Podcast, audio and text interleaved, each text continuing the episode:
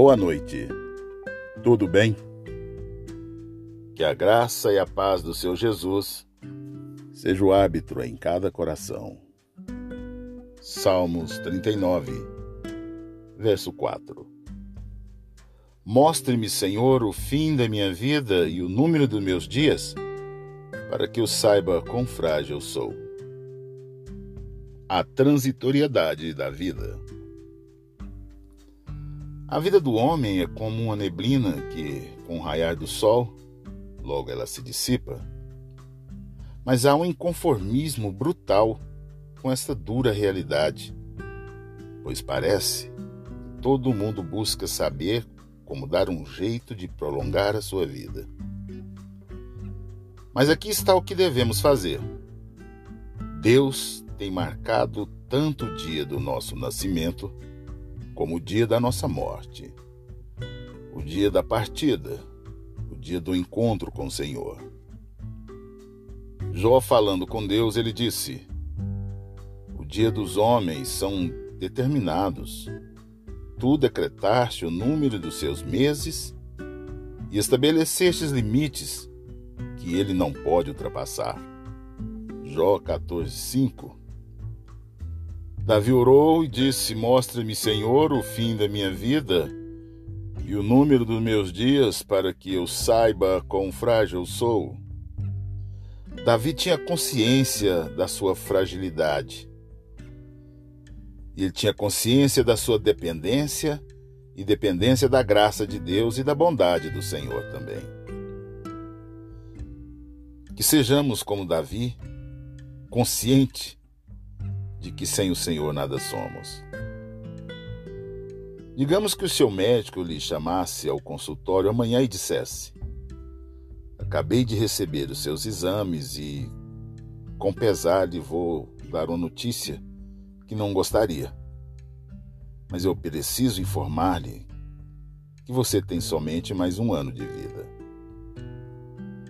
Se fosse essa a situação, como você viveria a sua vida daquele momento em diante? Você a viveria de maneira diferente, de forma diferente da que tem vivido até hoje? No texto intitulado Se eu tivesse a minha vida para viver novamente, a humorista americana Emma Baker escreveu: mas, principalmente, se eu tivesse mais uma oportunidade de viver a minha vida, eu iria aproveitar cada um minuto dela. Olhar para ela e realmente vê-la, experimentá-la, vivê-la até se esgotar. Nunca iria desperdiçar um só minuto, um minuto sequer. Iria aproveitá-lo até que não houvesse mais nada dele. A questão é simplesmente viver. Mas a questão é viver e viver bem. Não é ter apenas uma vida longa, é viver uma vida plena e com propósitos. Às vezes as pessoas vivem longas vidas e as desperdiçam. Ou vivem longas vidas fazem coisas terríveis com elas e através dela. Outras ainda vivem vidas curtas, mas fazem grande diferença. Como aquela jovem missionária indiana que se converteu aos nove anos e partiu para o Senhor aos treze anos.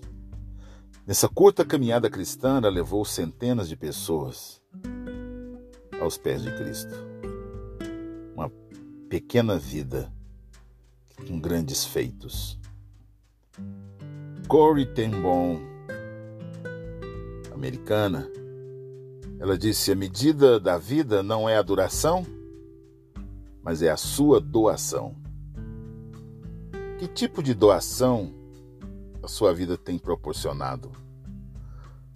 O que nós estamos doando para as futuras gerações. Qual tem sido, qual será o nosso legado? Queridos irmãos, qual tem sido o real valor que temos atribuído ao nosso bem maior sobre a terra, proporcionado por Deus? Sim, nossa vida é o que temos de mais precioso e valioso enquanto estivermos caminhando por esse vale de lágrimas.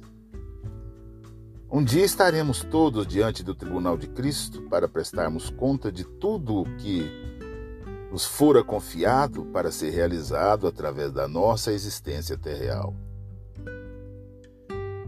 Davi tinha consciência da sua fragilidade, por isso ele clama a Deus e pede socorro diante daquelas coisas que ele não conseguia alcançar.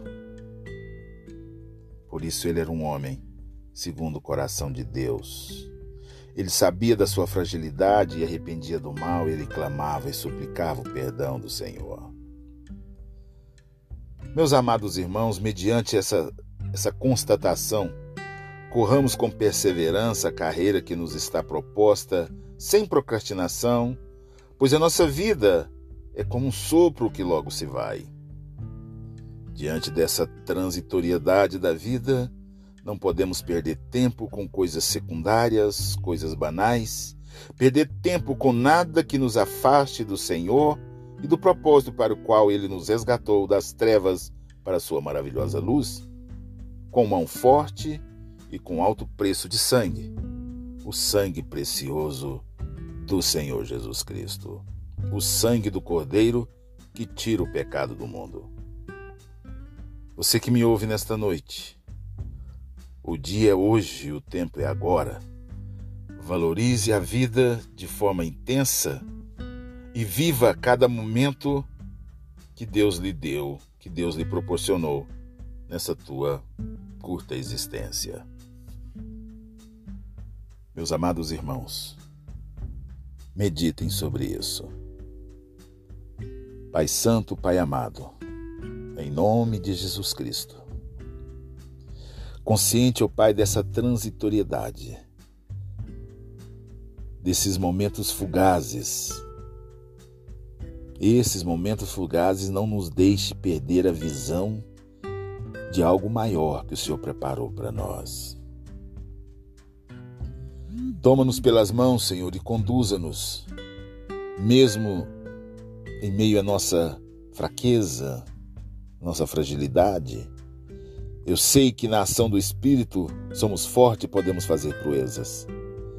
A cada pessoa que me ouve, a cada um dos meus irmãos, fortaleçam na convicção que o Senhor está nos direcionando. É minha oração nesta noite, agradecida em nome de Jesus. Meus amados irmãos, não importa o tempo, que ainda temos pela frente. Vamos continuar firmes nas promessas e alegres na esperança. Tenha todos uma boa noite, em o nome de Jesus. Em paz eu me deito e logo eu pego no sono, porque só tu, Senhor, me faz repousar seguro.